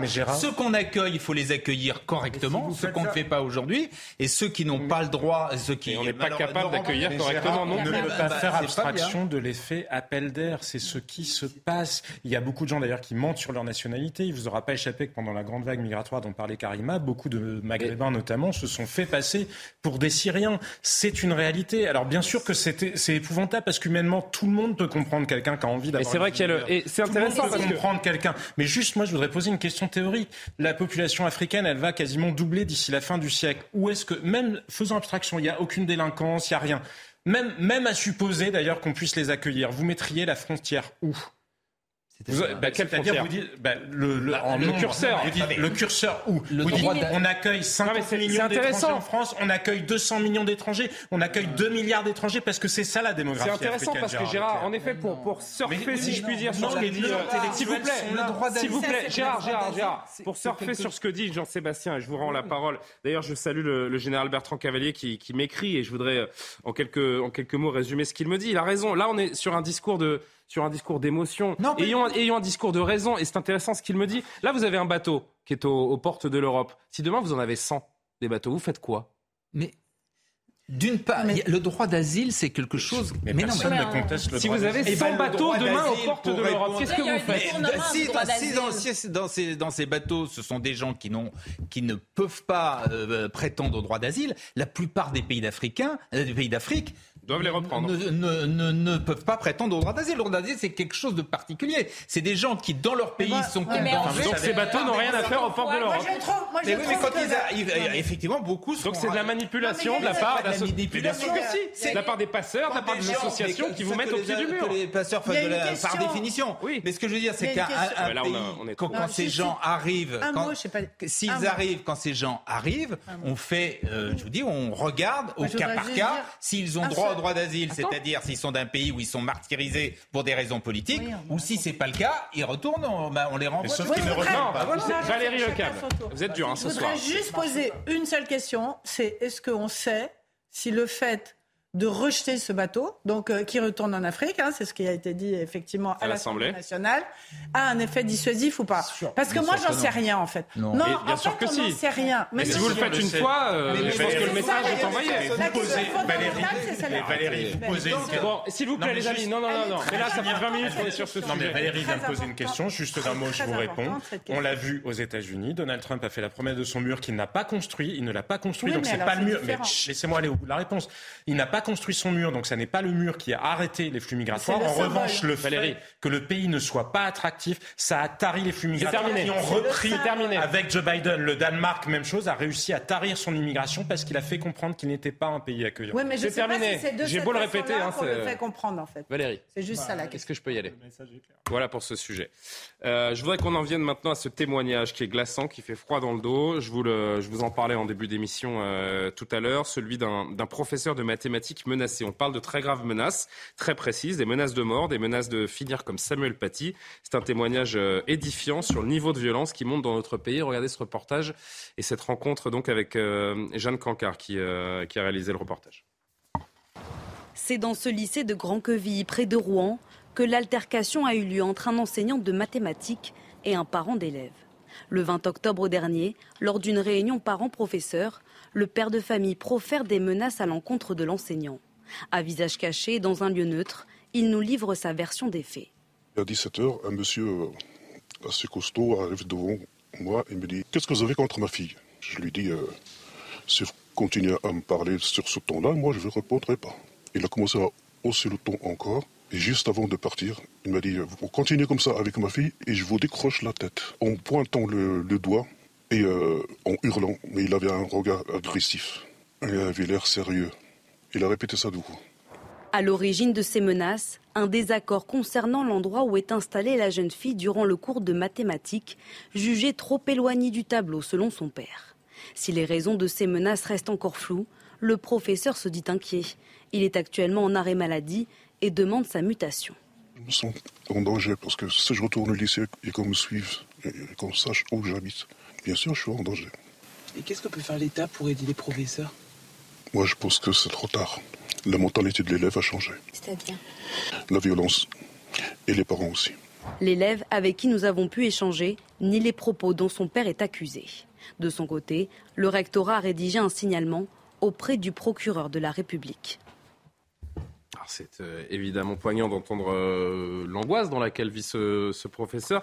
Ce qui est intéressant de retenir, c'est qu'il dit c'est trop tard. Il est prof, hein, il, les, il les voit les élèves au quotidien. La mentalité des élèves a, a changé et les parents aussi. Que font les parents? Ben, je trouve que ce qui est intéressant dans ce témoignage, c'est que d'habitude, c'est les élèves qui sont incriminés. Mm. Et là, c'est les parents quand même. C'est, euh, on a l'impression que c'est un père qui a pété un plomb parce que. Mais les enfants reproduisent ce qu'ils voient. Ils et si les parents ont ce type de non, comportement, euh, forcément. euh, Non, mais les parents d'élèves, mais vous savez que pour les Et vous professeurs. savez que les signalements à l'Assemblée, à l'Assemblée, je vais y arriver, à l'éducation nationale, Ouais. euh, en première position, ce ne sont pas les élèves, hein. ce sont les parents. Ce sont les parents qui sont en première position. C'est ce que j'allais vous dire, c'est que je pense que les professeurs ont très souvent peur des parents parce Bien que sûr. les parents effectivement sont toujours du côté des élèves parce qu'ils s'énervent, parce qu'ils sont en colère et que euh, quand on arrive à dire je vais vous décrocher la tête, on a vraiment l'impression euh, qu'il a la trouille. Mais ça c'est c'est vieux comme le comme euh, comme Enfin, c'est l'école. comme- hein, non, non, oui et non. Oui Ce qui non, est d'accord. nouveau, Ce qui est- non, ce qui ouais. est nouveau, ce qui est nouveau, c'est le c'est le fait qu'il n'y a plus de limite en fait. Non, non, non, ce qui est nouveau- de- Bah, Je suis pas le plus vieux ici, mais mon père Comment il me ça disait euh, quand tu, quand tu te fais engueuler à l'école, euh, si tu te fais punir, tu as le double quand tu arrives à la maison Voilà. si tu te plains. Enfin, Ouais, mais Alexandre, vous, vous n'avez pas euh, d'enfants et moi j'en ai, je peux vous pas dire que je les ai défendus. ça, intentionnaire, ça, mon a père. à voir, là. Ça a rien Non, à non. voir, on parle de, de Gérard. Leclerc. Non, ce qu'il y a de non, nouveau, je suis là. pas d'accord. Ce qu'il y a de nouveau, c'est que justement, les parents. Et, bah oui, tout à fait d'accord. Ah. mais, bien sûr, mais, ça fait longtemps. Non, non, mais non, les parents qui soutiennent à tout prix leur ah progéniture, c'était pas comme ça il y a 30 ans. Comme ça il y a 30 ans. Pas de cette façon-là. Mais, même. Qui soutiennent leurs enfants. Non, mais vous soutenez votre enfant. Est-ce qu'on peut revenir quand même à la base qu'un professeur qui se fait menacer, exactement, vous avez raison. Et en sachant le contexte avec Samuel Paty, avec ce qu'on connaît quand même. Non, non, mais ça n'a rien à voir. Il y a l'explication. Je pense que ça n'a rien à voir. Pas bah, je peux vous dire qu'il y a peut-être des liens à faire quand même. Qui est scandaleuse. On n'a pas à dire ça. Non, ça, mais quand il dit je vais te décrocher la tête. Non, mais c'est pas la première fois qu'il C'est pas une référence à Samuel Paty. Non, mais quand vous êtes professeur dans un lycée, quand vous êtes professeur dans un lycée, que vous savez qu'il y a un collègue il y a deux ans qui s'est fait décapiter, que vous avez un parent d'élève qui vient vous voir, qui vous dit je vais vous décrocher la tête. Je pense que vous rentrez chez vous, vous n'êtes pas forcément très serein, Gérard. Je suis désolé, mais euh, de toute façon, c'est de façon inadmissible, bien évidemment. On a commencé par ça, par dire ça. Simplement, je ne pense pas qu'il faille faire immédiatement le, parallèle avec Samuel Paty. C'est pas du tout, je crois. Non, mais Karima, mais Gérard Karima a raison. Si vous êtes le professeur en question, que vous soyez décapité pour raison d'islamisme ou juste parce que vous avez affaire à un cinglé, euh, à l'arrivée, vous vous êtes euh, fait tabasser. Il, dit pas décapité. Hein. Oui, non, mais je suis d'accord avec la tête. Mais bref, si on décrocher la note. Non mais, non mais pardon, les professeurs pourraient quand même devoir aller travailler sans se sentir menacés. Mais personne ne dit le contraire. Là, on dit que c'est insoluble, mais je ne veux pas être simpliste, mais c'est quand même si l'État euh, avait du courage, là encore une fois. Mais il y a un code pénal, non Ça pourrait être réglé, mais même sans rentrer dans le code pénal, sans le mettre en prison. Ah ben, C'est-à-dire que cet élève, cet élève devrait être, immédiatement viré à vie du collège euh, mis euh, euh, dans, un établissement fermé hors du collège, bah, suppression des allocations familiales, suppression d'un certain nombre ah de droits sociaux. Mais oui, tolérance mais, zéro. mais tolérance zéro envers ça, évidemment. 30%. Et que 30%. Plus non, mais le Attends, je peux faire une hein. phrase, Valérie, s'il vous plaît. 30% des enseignants, que ce soit primaire, collège, lycée, affirment avoir été victimes de violences au travail sur les 12 derniers mois. 30%, c'est quasiment un tiers. Donc un prof sur trois sur les 12 derniers mois a été victime de violences nous entendons à longueur de journée que le drame absolu, c'est le conservatisme, que c'est quand on croit à l'autorité que c'est une menace contre les droits de l'homme. Mais il me semble quand même que ça fait 50 ans qu'on est dans une espèce de progressisme euh, absolu. On voit la société que ça a créé, mais non, le plus grand danger politique, ça reste toujours la droitisation, l'excès de conservatisme. Oui, mais il y a un moment, vous voyez bien que ce sont les schémas intellectuels qui sont en cause. C'est un problème de civilisation. On a renoncé à l'autorité. On a renoncé à assumer, à assurer l'autorité. On, fait, vous le disiez, vous employez l'expression d'enfant roi. Nous ne sommes plus capables de donner du sens à nos vies. Donc les enfants sont les seules choses qui donnent du sens à nos vies. Donc moyennant quoi, il faut qu'il n'ait aucune frustration. Donc on a renoncé à l'éducation et à la frustration. L'éducation, c'est précisément l'apprentissage de la frustration. Mais ça, je suis Vous savez ce que c'est le départ euh, Vous l'avez entendu dans le sujet. Hein. Le départ a priori, c'est ce qui est dit de cette euh, embrouille. C'est parce que la fille, euh, il estime que sa fille n'est pas à la bonne place dans la classe. Et ça finit sur une, une menace de mort. juste pour finir sur l'éducation nationale, parce que le ministre aujourd'hui, ce soir même, à hum, communiquer les, chiffres d'atteinte à la laïcité. Vous savez que c'était des rapports trimestriels et désormais ils sont mensuels. Et on a obtenu aujourd'hui les chiffres du mois d'octobre et c'est inquiétant. Le ministère qui recense 720 signalements pour octobre euh, des atteintes à la laïcité, un chiffre qui a plus que doublé par rapport à, septembre, avec toujours une forte part des incidents liés au port de tenue religieuse. Un chiffre en hausse, vous le voyez à l'écran, de 130% par rapport au mois précédent, où on le rappelle, il y avait eu 313 incidents recensés. La progression de ces attentes à la laïcité, rien de nouveau, puisque le nombre de livres, de rapports, de notes l'ont déjà signalé, mais là, c'est quand même exponentiel. Je ne sais pas si quelqu'un veut, veut réagir. Les réseaux sociaux, vous savez très bien que c'est par des réseaux sociaux. parce qu'il y a une offensive. Une offensive qui passe par les réseaux sociaux. Elle passe par les réseaux sociaux, mais c'est une offensive de gens. De Et pour Papendia, il est urgent d'attendre Non, dites pas ça, parce que justement, il publie non, mais là, c'est comme, c'est comme pour le... Non, mais c'est comme pour le ministre de l'Intérieur qui sort les chiffres. Ah le ministère de l'Éducation nationale sort les chiffres.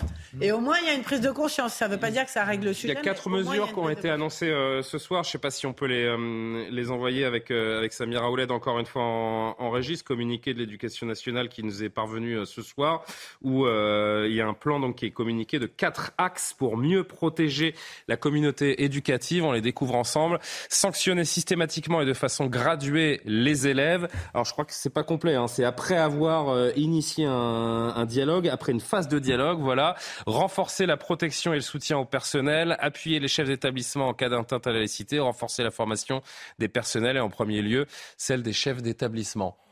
Bon, de, la bonne volonté.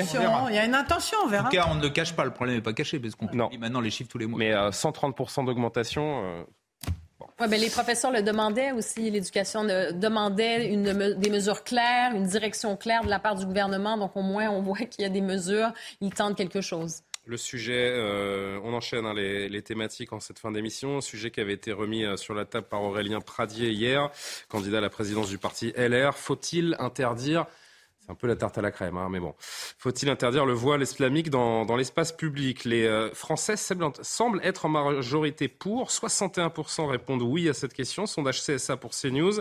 Dans la rue, dans les lieux publics, dans les parcs, les sondés euh, estiment que le voile, lorsqu'il sert à montrer son appartenance à la religion musulmane, n'a pas sa place. Ce qui est plus intéressant de regarder, c'est le détail. D'abord, selon les générations, les plus jeunes sont majoritairement opposés euh, à l'idée, tandis qu'à partir de, de 35 ans, les avis euh, lui sont plutôt favorables. Vous, euh, vous voyez, on va, on va faire apparaître selon les tranches d'âge. Les voici. Euh, chez les femmes, 59% sont pour l'interdiction dans l'espace public. Le score grimpe à 64% chez les hommes. Et puis l'opposition droite-gauche, elle est criante. hein. Si la gauche radicale, les partisans de LFI sont partagés avec 50%, les socialistes et surtout les écolos euh, sont euh, totalement contre l'idée. Et euh, au centre, euh, chez Renaissance, 60% pour l'interdiction. Et puis plus on va à droite, plus ça grimpe. On peut l'imaginer. 79% chez les Républicains, 49, 89 pardon RN, 92 pour euh, Reconquête. Bon, moi je veux bien hein, euh, évoquer ces sujets, mais a priori c'est juste totalement irréaliste.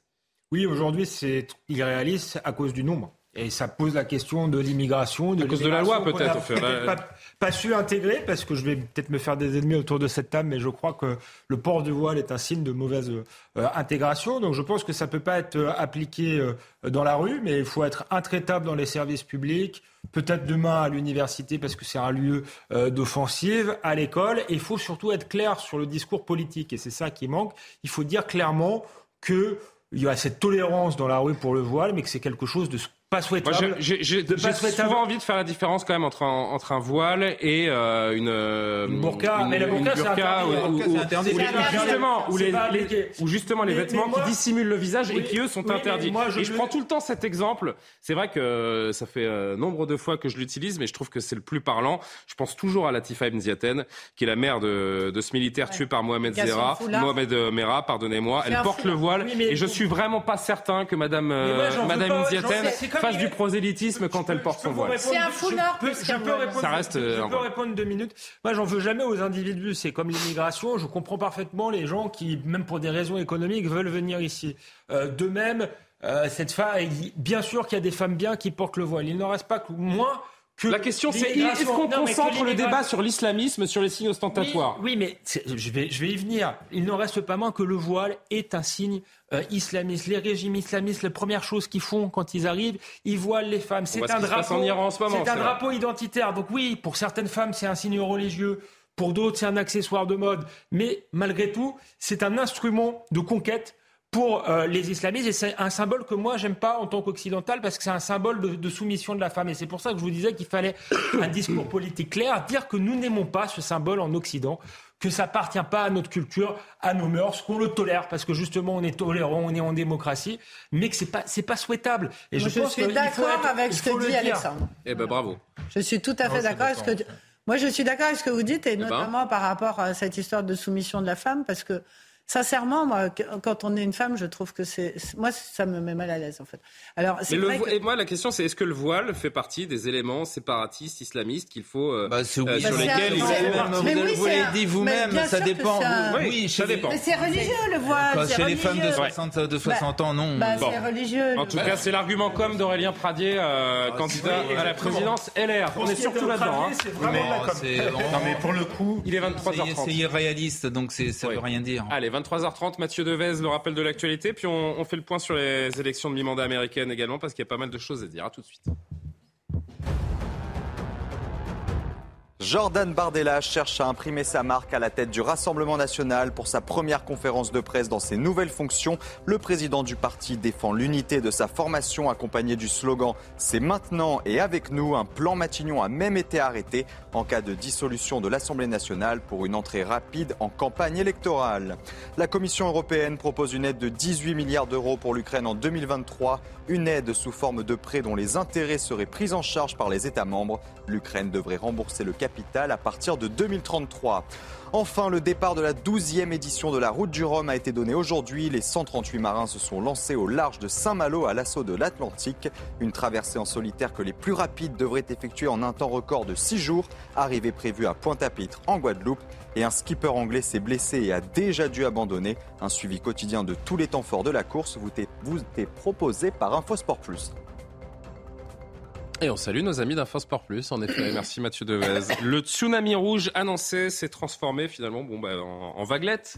Euh, grand favori des élections de mi-mandat aux États-Unis, les républicains ne récoltent qu'une victoire en demi-teinte selon les résultats diffusés par l'agence euh, Associated Press. Le parti pourrait euh, n'emporter qu'une faible majorité de la Chambre des représentants et laisser la majorité au Sénat. On va retrouver Elisabeth Guedel sur place. Le dépouillement des élections n'est pas complètement terminé, donc c'est euh, délicat de, de donner des résultats définitifs, mais les républicains sont donnés en tête à la Chambre des représentants alors que la bataille est toujours très serrée au Sénat. C'est le résumé, Elisabeth. Joe Biden a longtemps résisté aux appels de ses conseillers de respecter cette tradition de la conférence de presse au lendemain des midterms. Finalement, soulagé d'avoir évité la débâcle personnelle et de sa majorité démocrate, eh bien, le président américain s'est prêté à l'exercice et vous allez l'entendre, il n'a pas caché sa satisfaction. La presse et nos opposants prévoyaient une gigantesque vague rouge et ce n'est pas arrivé. Je sais que certains sont parfois contrariés par mon optimisme obsessionnel, mais j'avais un bon pressentiment pendant ce scrutin.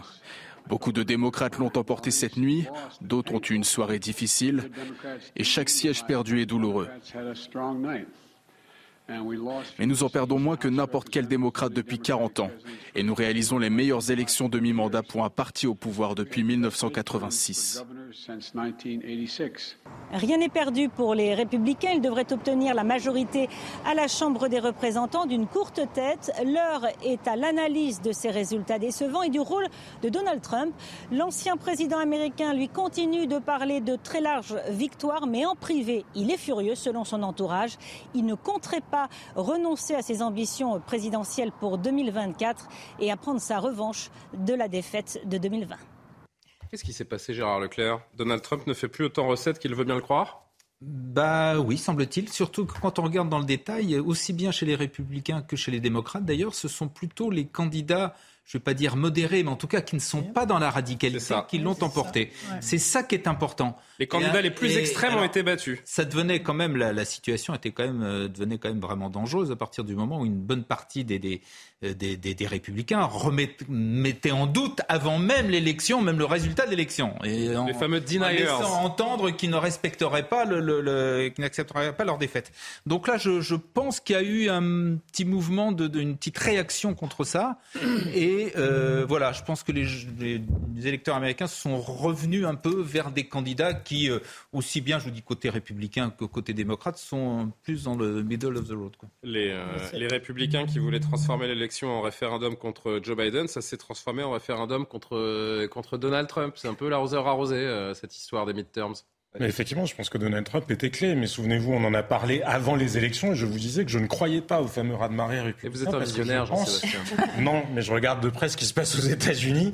Et quand vous regardez le parti républicain, ce qu'on appelle les républicains, la droite MAGA, Make America Great Again, le fameux slogan euh, de Donald Trump, c'est 30% des républicains. Mais au sein du parti républicain, il y a 30% de l'électorat qui y est opposé parce qu'il s'est passé quelque chose après le Capitole.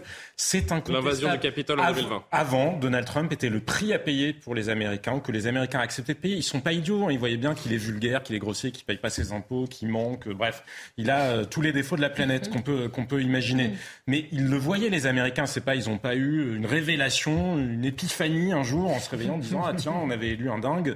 Non, ils le savaient, mais c'était le seul qui leur proposait ce qu'ils voulaient politiquement. Donc cette dinguerie en quelque sorte de Donald Trump, c'était le prix politique à payer après le Capitole, le prix est devenu trop élevé. Tout simplement, il est devenu trop élevé parce que vous le disiez, ils sont quand même inquiets pour la démocratie. Mais il faut dire aussi que les démocrates sont, ont joué un jeu très dangereux avec la démocratie parce que quand vous dites attention, c'est la démocratie, Ah oui, c'est la démocratie qui serait en train de, de chuter si euh, jamais les On a une mise à jour là. hein.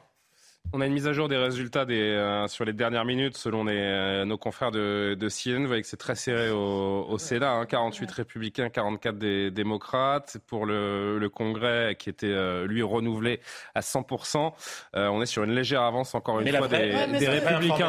Est-ce qu'il y a un frein euh, Il voulait, euh, Donald Juste Trump voulait faire de cette partout. élection un tremplin pour 2024. Mais Est-ce que c'est raté? Non, oui, c'est totalement raté. Celui qui a réussi, c'est Ron DeSantis. Bah, il n'y a pas Ron que, DeSantis, il n'y a voilà, pas c'est que ça. Ron DeSantis, il y a Mac Pompeo. En gros, il y a une partie du Parti Il a pas encore républicain. euh. Il y a une partie du Parti républicain qui a compris qu'il fallait faire du Faire Trumpisme Trump. sans Trump. Trump, qu'il fallait faire de l'efficacité et plus C'est Trumpisme sans Trump. Non mais on peut quand Mais même, si, on peut quand même rajouter, Valérie. on peut quand même rajouter à tout ce qui a été dit et qui est tout à fait euh, exact, qu'on est quand même tous surpris de la résistance euh, des démocrates et de Joe Biden. C'est vrai. Parce que ce qu'il dit, personne ne donnait cher de sa peau. Tout le monde disait qu'il sucrait les fraises, que euh, il parlait à des morts, euh, que etc etc. Qui et pas qu'il faux non plus, mais- Et qu'il n'était pas charismatique. il l'est pas. Et là, effectivement, la réalité des choses, et il l'a dit lui-même, c'est que c'est le meilleur résultat le- des démocrates. Non, mais la depuis- démocratie l'a emporté. Les euh, démocrates depuis- ne l'ont pas emporté, mais Non, la non, non, démocratie mais attends, semble je voudrais l'avoir juste emporté. terminer aussi. Allez-y, C'est que euh, et on va conclure. Au mi-terme, il y a toujours un basculement. Et là, c'est le plus petit basculement, le plus faible basculement qu'il y ait eu, que même sous Clinton, sous Obama et sous tous les autres. Et ça, c'est quand même assez surprenant parce que c'est c'est assez Mais je crois que le- bizarre à comprendre. Il y a- il y a- quand même, en fait. le, le- le- le taux de participation était, était très important. Et en fait, effectivement, ça a été un référendum en partie anti-Trump parce qu'il a mobilisé sa base. Il fait voter des gens qui n'allaient pas voter pour lui, mais en même temps, il fait des, voter des gens qui sont extrêmement contre. Après, moi, je suis pas d'accord sur le fait que ce soit spécialement les modérés qui l'aient emporté parce que Ron DeSantis, c'est pas un modéré. Effectivement, c'est Trump sans Donald Trump. Et moi, si j'ai un pari à faire, je suis pas aussi visionnaire que Jean-Sébastien 2024. Ferjeux, c'est qu'il sera le président des États-Unis et sans doute pour deux mandats. Donc c'est l'installation du populisme dans la durée. Ouais, c'est un c'est populisme de gouvernement qui est en train. D'ailleurs, je fais une parenthèse. Si vous avez entendu parler de Kamala Harris les six derniers mois, je veux bien que vous me racontiez parce qu'elle est totalement absente des radars, c'est grosse déception. Dernier mot, euh, Karima, C'est là-dessus vrai qu'il y avait un test donc pour Donald Trump qui a montré qu'il est toujours aussi euh, radioactif, mais ce qu'on Ah comprend aussi par ailleurs, c'est que le Parti républicain est encore malade. On pensait avoir trouvé hein, le Messie avec Donald Trump. On s'est rendu compte que c'est peut-être pas la bonne carte à jouer. Peut-être Ron DeSantis, on verra. Mais encore là, donc ça ne, ça ne résout pas le problème de cette Amérique qui est divisée et ça va être la même chose dans deux ans. Alors qui l'emportera? Et on verra donc là dans les, dans les prochaines heures les résultats définitifs de ces, de ces élections de mi-mandat. C'est quasiment la fin de Soir On Info. ressentira les images. Gérard Leclerc ne connaît pas le- nos habitudes, mais vous savez que Gérard, avant de se dire au revoir tous les soirs, on, Il a gagné avec on, on 30 termine avec une dernière image, une petite image un petit peu euh, sympa qui nous change un petit peu du, du- du marasme de l'actualité.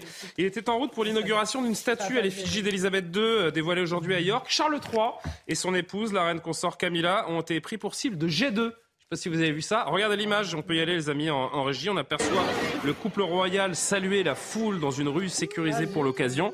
Et là, vous allez voir, regardez bien, il y a des œufs.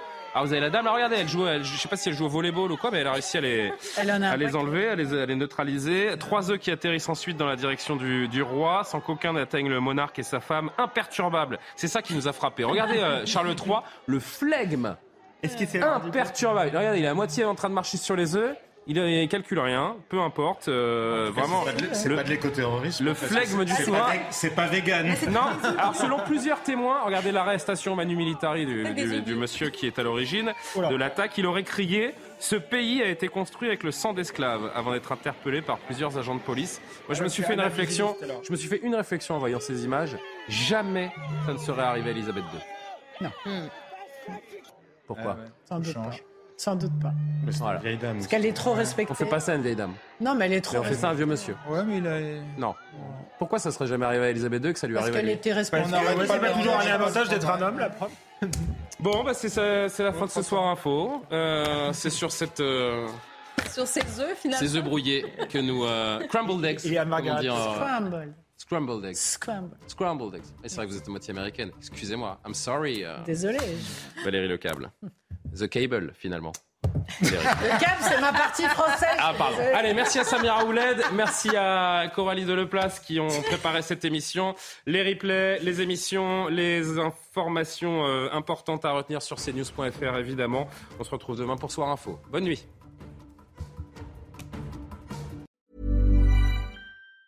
Planning for your next trip? Elevate your travel style with Quince. Quince has all the jet setting essentials you'll want for your next getaway, like European linen, premium luggage options, buttery soft Italian leather bags, and so much more. And it's all priced at 50 to 80% less than similar brands. Plus, Quince only works with factories that use safe and ethical manufacturing practices. Pack your bags with high-quality essentials you'll be wearing for vacations to come with Quince. Go to quince.com/trip for free shipping and 365-day returns.